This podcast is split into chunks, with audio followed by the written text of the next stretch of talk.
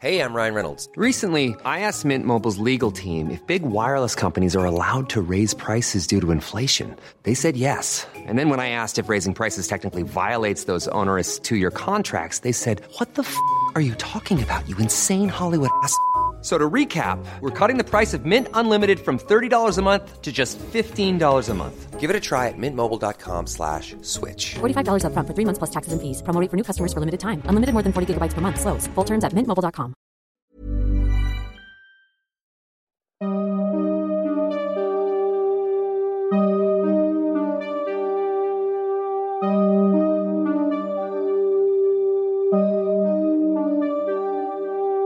Durante los siguientes minutos escucharás historias que podrían quitarte el sueño. Cosas que pasan con mayor frecuencia de lo que podrías imaginar. Anécdotas vividas por personas reales, como tú, como yo. ¿Estás listo para escucharlas? Así que ponte cómodo y apaga la luz, porque yo soy Emanuel Morales. Y yo Kevin García. Y estas son... Las historias de Mundo Creepy.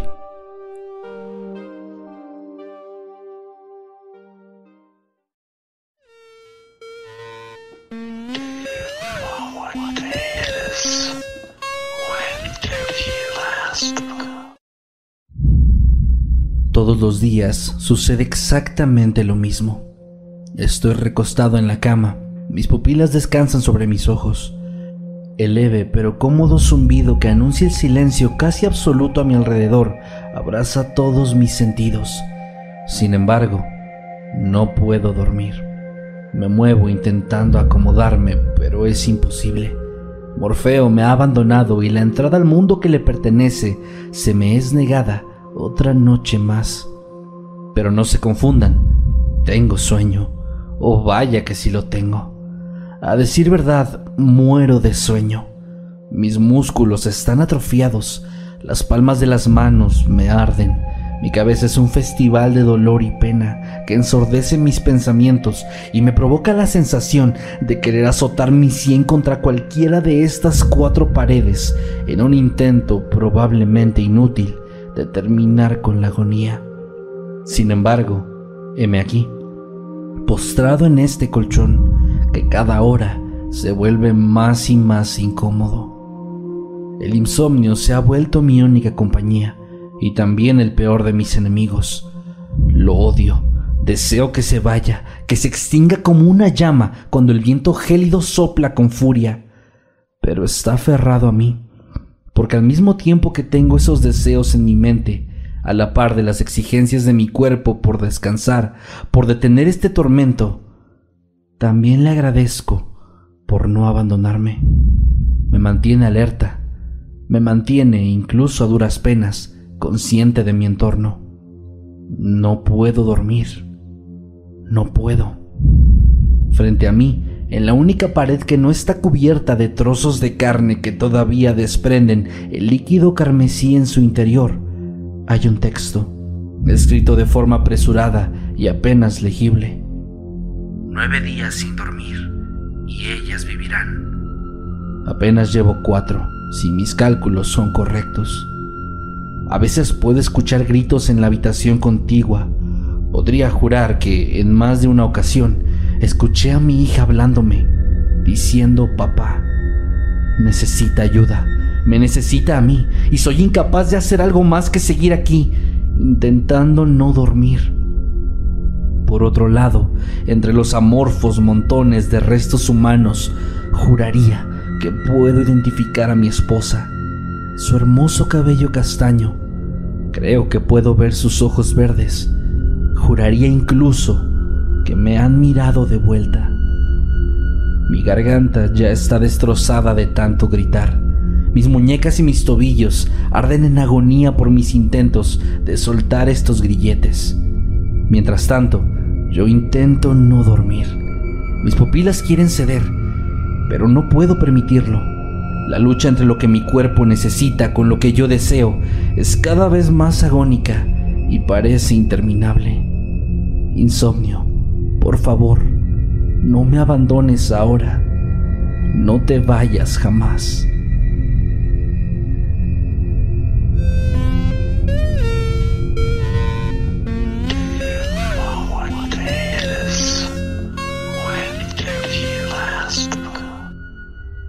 En 2022 fui condenado como culpable por el asesinato de mi padre. Me dieron 30 años sin derecho a libertad condicional. En 2038, 16 años después, fui llamado por la corte. Se descubrieron varias irregularidades durante mi proceso. La evidencia no se había manejado correctamente. El juez me miró a los ojos y me dijo, se le declara inocente de todos los cargos. Lamentamos mucho el tiempo que tuvo que pasar en prisión debido a este error. 16 años estuve sin poder salir a la calle, encerrado como un animal. Si tan solo pudieran devolverme el tiempo perdido, le dije al juez. Sí podemos, me respondió. Al parecer, yo sería el primero en probar un nuevo programa. Me había ganado ese derecho, el derecho a ser el conejillo de indias de un experimento. Si todo salía bien, volvería al 2022 teniendo la edad que tenía entonces, pero recordando todo lo ocurrido. Me metieron a una cápsula muy extraña. Creí que estaría llena de botones y palancas, pero no. Solo había un asiento blanco, donde me coloqué cómodamente, y después de escuchar un zumbido y ver un fuerte resplandor que casi me deja ciego, desperté. Tenía 19 años otra vez. Era el 24 de junio del 2022, el día que maté a mi padre. Lo he hecho unas 15 veces ya. El juez, el jurado, no tienen ni idea, porque claro, cada vez que me condenan, el viaje en el tiempo no se ha inventado, y solo yo soy capaz de recordarlo todo. Me aseguro de que todo ocurra como debe ocurrir, y eventualmente me llaman para absolverme y ofrecerme regresar. Es como vivir para siempre, en un eterno y hermoso bucle. Y además, con un premio extra, arrancarle la vida a ese hijo de puta una y otra vez. Él, quien me maltrató y humilló desde el momento en el que nací. Es perfecto. Un hermoso vacío legal.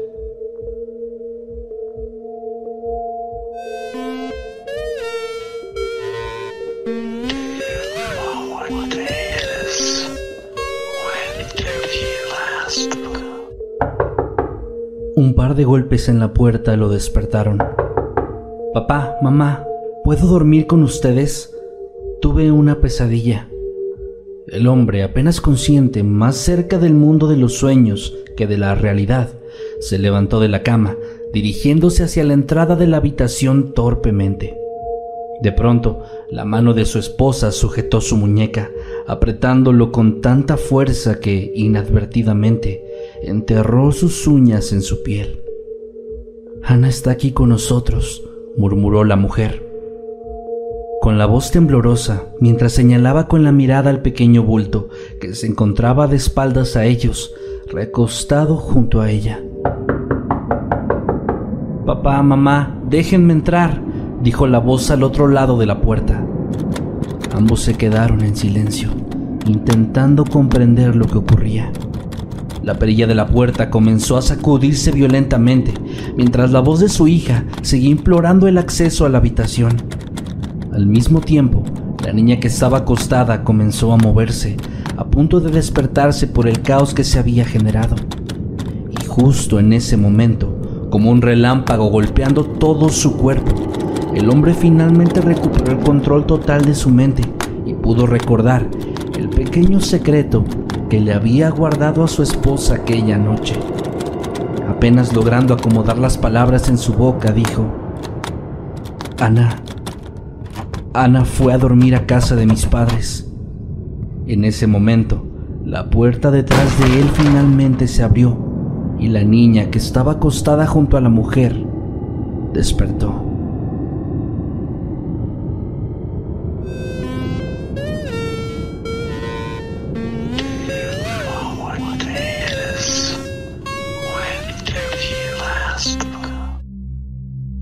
Viejo granjero despertó aquella mañana, escuchando la aguda voz de su pequeño nieto de cuatro años. Estaba pidiendo auxilio, aterrado, agonizante. El granjero se levantó de un salto, tomó su escopeta y salió al patio para ver lo que ocurría, dispuesto a meterle una bala entre los ojos al animal o al ser humano que le estuviera causando algún daño a su nieto. Pero entonces se percató de que esos gritos no venían de entre los árboles, tampoco del río o del pequeño granero. Los gritos venían del pozo. El pequeño se había caído y no sabía nadar. Abuelo, ayúdame, se escuchaba desde el fondo una quebrada y chirriante voz. El granjero pensó en ir por una cuerda, pero no había tiempo. Al asomarse entre la oscuridad del fondo, solo pudo ver un par de ojos blancos brillantes mientras seguía escuchando aquella voz. Abuelo, ven por mí. El granjero se lanzó sin pensarlo. La prioridad era evitar que el niño se ahogara. Ya después vería cómo salir. El pozo ya le había arrebatado mucho a su familia, como a su propio abuelo cuando él era solo un niño. Perder a alguien más no era una opción.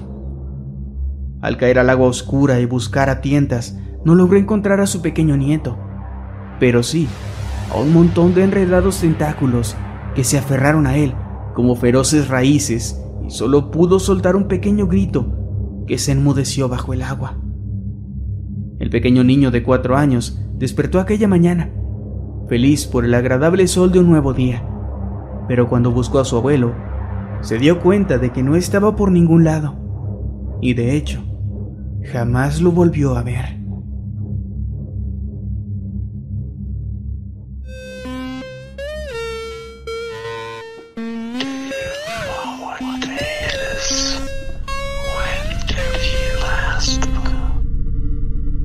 El viajero se detuvo a mitad del camino.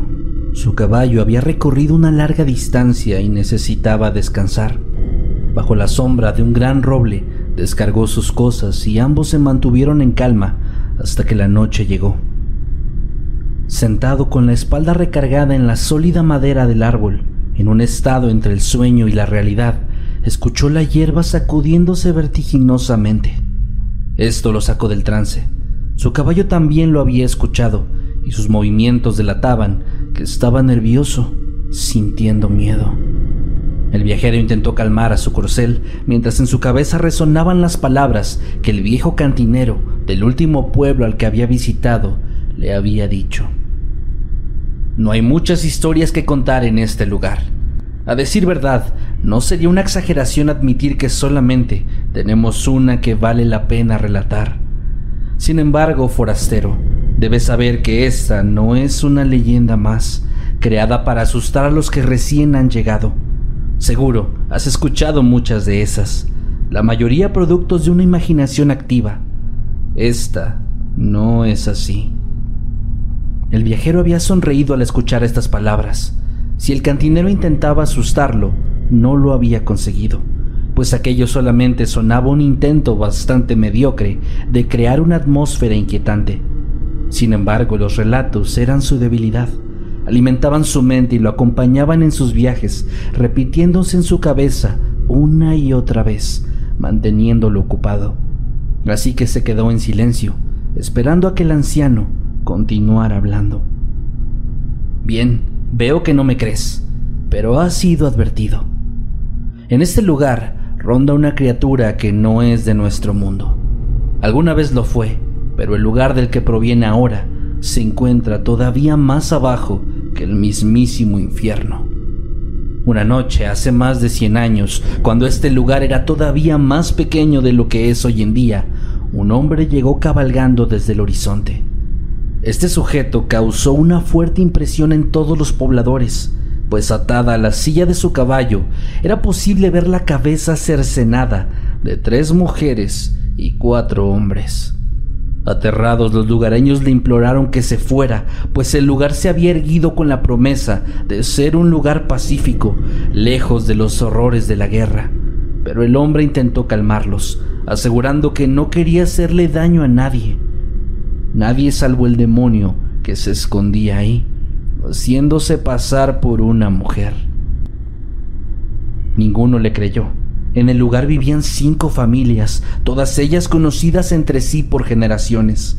Era ridículo que entre ellos pudiera haber un demonio. Insistente, el extraño hombre sacó de su abrigo una cruz, la cual comenzó a apuntar firmemente hacia todas las direcciones. De pronto, una llama envolvió el objeto de madera y oro algo que no parecía afectar en lo más mínimo al hombre, quien velozmente se desmontó del caballo y caminó hacia la dirección en la que apuntaba con la cruz. El viajero salió del viaje momentáneo hacia sus recuerdos al escuchar a su caballo relinchar, para después sacudirse con tal fuerza que se desprendió del amarre de su dueño y comenzó a galopar entre la oscuridad sin un rumbo aparente. Alrededor podía escuchar cada vez más cerca el sonido de alguien o algo arrastrándose velozmente de un lado a otro. Su mente rápidamente, en cuestión de un segundo o tal vez dos, repasó el final de la historia que había escuchado la noche anterior. La cruz guió al hombre hasta la última cabaña del pueblo. Ahí vivía una mujer, junto a su hija pequeña. A pesar de las réplicas de los hombres en el lugar, nadie se atrevía a acercarse al tipo, pues el miedo que sentían por él era más profundo que el valor. Con una fuerte patada, el hombre derribó la puerta encontrando dentro a la mujer, sosteniendo en sus brazos a su niña, que lloraba asustada y confundida. Sin reparo, el sujeto extrajo de la funda de su cinturón un cuchillo enorme, cual roció con agua bendita y en tan solo un movimiento lo clavó en el pecho de la mujer, dejando caer a su niña al suelo. Al mismo tiempo, el hombre, como si estuviera celebrando, comenzó a silbar.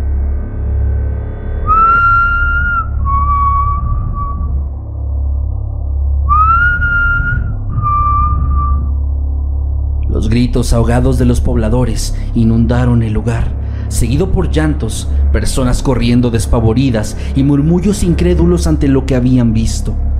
Pero en ese momento, el cuerpo de la mujer, que caía sin vida al suelo, comenzó a envolverse en llamas.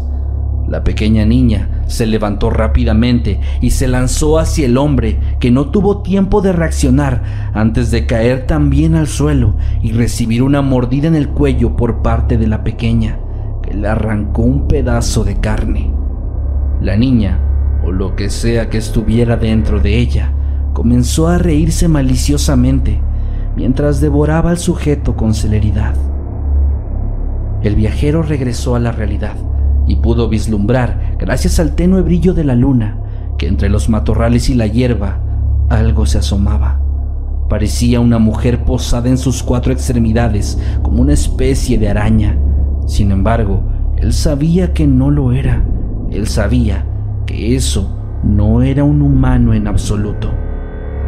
Su mente tuvo que dar un salto en el relato. Necesitaba hacerlo para recordar las palabras del viejo cantinero. El silbido es lo que nos ha mantenido a salvo los últimos 100 años. Es la única forma que encontramos de estar a salvo ante su presencia. El viajero se preparó para silbar. Ahora sabía que aquella historia era real y que el silbido, el mismo que el extraño hombre de la gabardina hizo a modo de burla ante su falsa victoria, era lo que podía salvarlo. La criatura al escuchar el sonido característico, se paralizó por un momento y entonces comenzó a arrastrarse como si se tratara de un arácnido en dirección al confundido viajero. Continuará.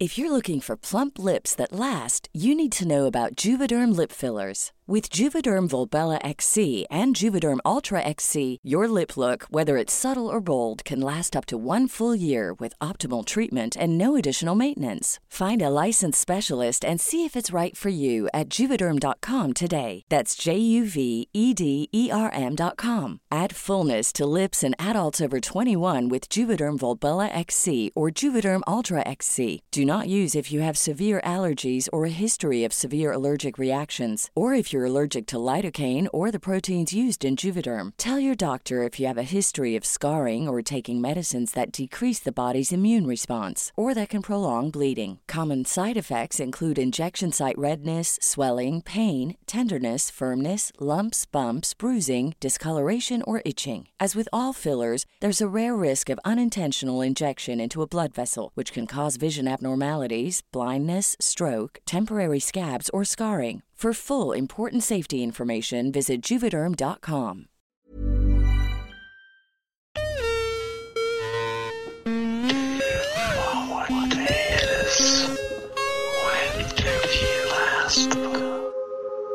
Mi modus operandi es bastante peculiar.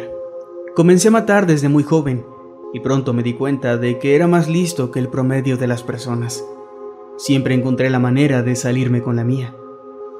Tengo una familia tres bellos hijos, una esposa hermosa y un gran trabajo. Pero de vez en cuando disfruto de matar a una o dos personas. Es como un pasatiempo. Algunos van al golf, otros a un bar. Yo voy al bosque y ahí me divierto.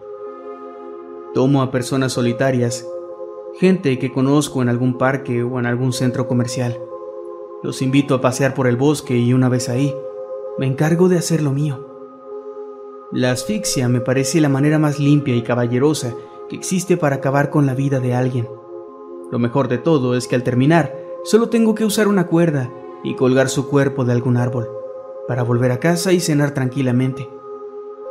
Llevo casi 40 años haciendo esto y jamás alguien ha siquiera sospechado de mí. De hecho, ni siquiera sospechan de algún asesino. Todo parece simplemente consecuencia de la difícil vida de mis víctimas. La policía ya no se molesta en investigar.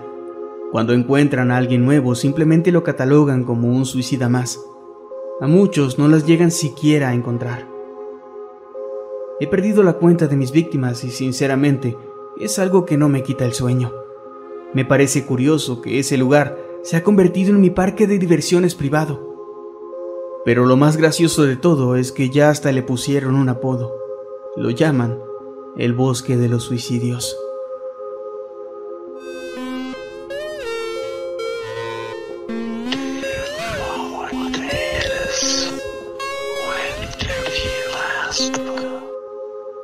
Despierto en una habitación completamente oscura. Puedo escuchar afuera el sonido de máquinas trabajando. Aquí dentro hay un silencio abrumador. ¿Hola? Digo cauteloso mientras el eco de mi voz resuena por todo el sitio. ¿Hay alguien aquí? No hay respuesta. Me siento extraño. No tengo ningún recuerdo. Estoy un poco mareado y la sensación creciente de que me encuentro en peligro comienza a absorber mis pensamientos. Intento caminar, pero rápidamente me golpeo con algo que está frente a mí. ¿Es una persona? Hola, disculpa por eso, creí que estaba solo aquí. Cállate, me dice una voz horriblemente familiar. ¿Por qué? ¿Sabes qué está pasando? ¿Sabes dónde estamos? Pregunto nervioso en voz baja. No, pero estoy seguro que deberías callarte, me responde. Entiendo, así que guardo silencio, mientras estiro mis manos en diversas direcciones, encontrándome con más y más personas a mi alrededor. Todos están de pie. Un momento, yo también he estado de pie todo este tiempo. No recuerdo haber despertado en el suelo. Un sonido metálico inunda el lugar y un haz de luz vertical se hace presente. Es una puerta. Se está abriendo. Mis ojos se ajustan rápidamente al cambio de iluminación. Qué extraño. Siento como si fuera una sensación completamente nueva para mí. ¿Por qué no puedo recordar nada? Tengo conocimiento en mí, pero no sé de dónde proviene. La puerta se abre por completo y afuera puedo ver una serie de edificaciones pequeñas. Hay un tono naranja que ilumina todo y puedo sentir un ambiente cálido proveniente de afuera. El suelo entonces comienza a moverse, haciéndonos avanzar. Gracias a la luz, ahora puedo ver que todos a mi alrededor están desnudos. Sus cabezas están afeitadas. Observo mi cuerpo y toco mi cabeza, comprobando que mi situación es exactamente la misma. Debe haber aquí decenas, tal vez cientos de personas, porque todos están de pie sin hacer nada. Siento que soy el único aquí que no sabe lo que está pasando, o al menos al único al que le importa. Al salir del lugar en el que estábamos, puedo ver a mi alrededor con mayor claridad. Hay más personas, algunas moviéndose en plataformas similares a la que me encuentro. Otros... Oh Dios, hay otros que están siendo transportados en una especie de ganchos y se encuentran mutilados. Torsos sin piernas, algunos sin brazos y otros que no tienen cabeza. Esto es horrible. ¿Dónde estoy? Al observar hacia arriba puedo alcanzar a ver a más personas, pero ellos se ven diferentes. Están rodeando el lugar, recargados sobre barandillas que impiden su acceso.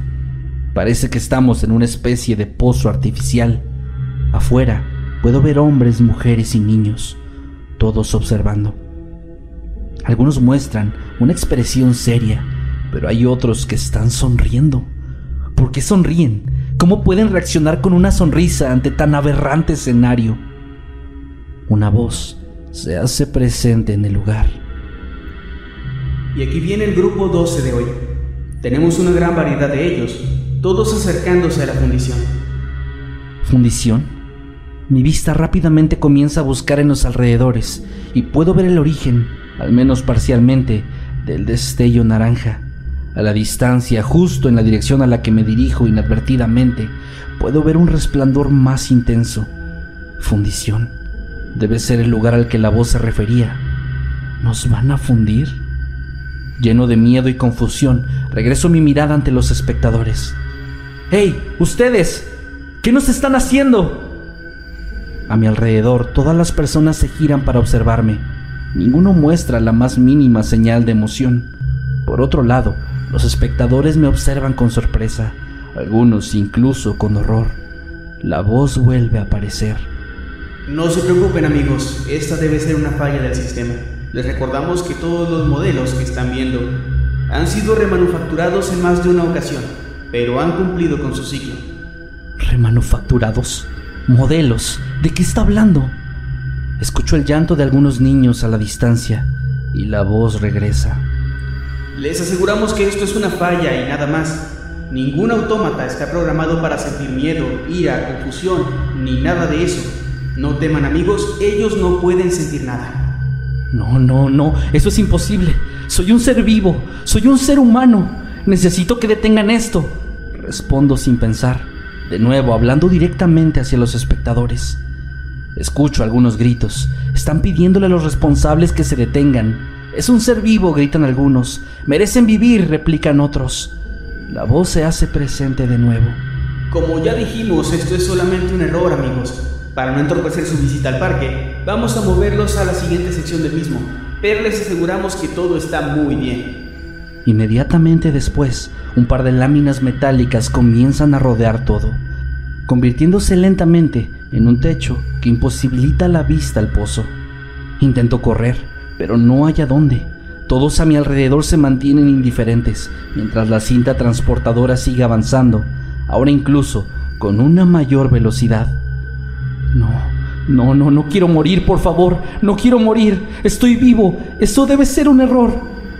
Finalmente el resplandor se vuelve insoportable y puedo vislumbrar con claridad el lago de metal fundido al que estoy a punto de caer. Por favor, sáquenme de aquí, por favor. Pero mi voz es ignorada mientras el piso se desvanece y caigo. Puedo sentir todo, cada parte de mi cuerpo desvaneciéndose, fusionándose con el magma a mi alrededor. Me duele, tengo miedo, estoy vivo. Estoy vivo.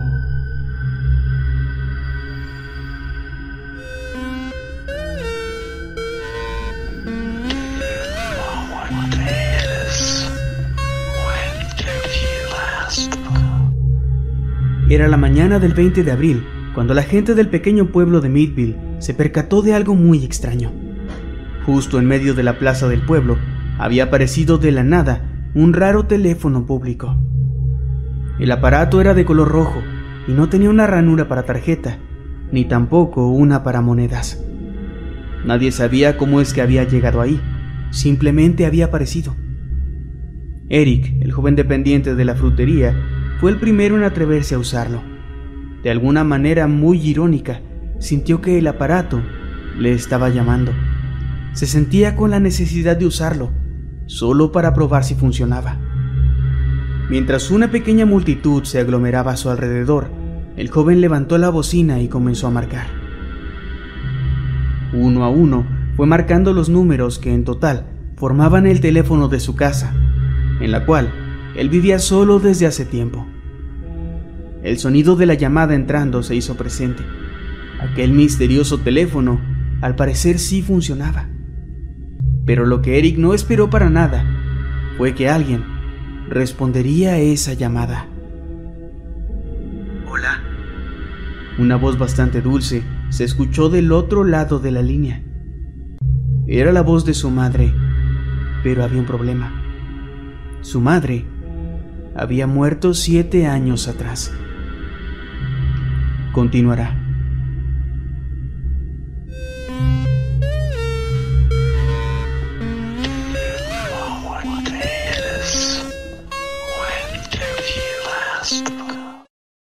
Fue realmente impactante ver al monstruo salir del cadáver colgante de mi hermana. Ella ahora parecía feliz, y cómo no serlo, después de que ese monstruo estuviera dentro de ella por quién sabe cuánto tiempo. Es lamentable que yo haya descubierto su cadáver, incluso los psicólogos lo dicen. Después de eso me etiquetaron. A mi enfermedad la llamaron trastorno de estrés postraumático. Luego de ir a terapia una vez por semana durante casi un año, yo creía haberlo superado. Pero hoy, en el primer aniversario de su muerte, me di cuenta de que el monstruo entró en mí. Recuerdo que al ver a mi hermana todos los días con esa linda sonrisa en su cara, no me daba cuenta del gigantesco monstruo que llevaba. No lo veía entre esas risas y convivencias. Un día me pareció escucharlo por la noche. Mi hermana sollozaba en su habitación, pero no le di mayor importancia. Al final de cuentas, el dolor y la tristeza son algo humano, y la dejé sola. Ahora que tengo al monstruo, la vida luce diferente. Algunos días es más fuerte y otros no tanto. Me gustan estos últimos porque cuando está fuerte hace que los colores de la vida luzcan pálidos y apagados, hace que el tiempo corra muy lento y que no me dé hambre. Mi cuerpo lo resiente, pero es tan fuerte que no soy capaz ni de levantarme. Algunas veces me pregunto si más gente tiene un monstruo como el mío o si hay de diferentes tipos. Supongo que me quedaré con la duda, al igual que saber si alguien más puede verlos. Me refiero a alguien con uno también. No obstante, sugiere el mismo destino que mi hermana, pero en lugar de realizar el plan en casa, yo lo haré en otro lugar. Lo mejor es que lo haga en un lugar solitario y oscuro, y sobre todo con un arma. Así el monstruo se destruirá conmigo. Lo siento, mamá. Sé que serás fuerte para soportarlo, y si todo sale de acuerdo al plan, mi cadáver ya llevará un par de meses en descomposición, pues claramente lo del intercambio fue tan solo una mentira.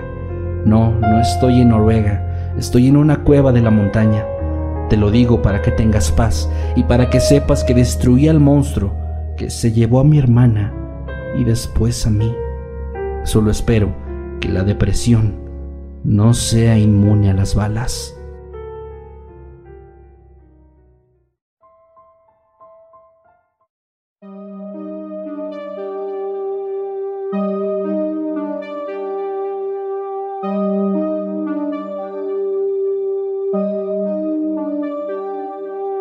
Hemos llegado al final de este episodio. Esperamos que haya sido de tu agrado. Recuerda que puedes escucharnos cada lunes y que puedes seguirnos a través de todas nuestras redes sociales como arroba emanuel-night y arroba Kevin Masketman.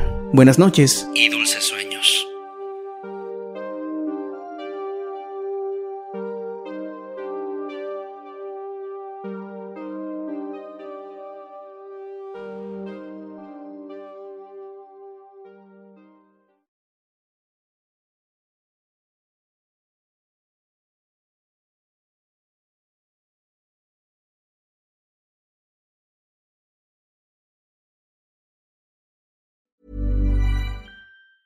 If you thought the only way to get a more defined jawline with natural looking results was through surgery, think again. Juvederm Volux XC is a non surgical injectable gel filler that improves moderate to severe loss of jawline definition and can help you achieve natural looking results with little downtime. Even better, this improved definition lasts up to one year with optimal treatment. No maintenance required. Improve jawline definition for a smooth, sculpted look with Juvederm Volux XC. For important safety information, information and to find a licensed specialist, visit juvederm.com. That's J U V E D E R M.com. Not for people with severe allergic reactions, allergies to lidocaine, or the proteins used in Juvederm. Common side effects include injection site redness, swelling, pain, tenderness, firmness, lumps, bumps, bruising, discoloration, or itching. There's a risk of unintentional injection into a blood vessel, which can cause vision abnormalities, blindness, stroke, temporary scabs, or scarring. Talk to a licensed specialist to find out if it's right for you.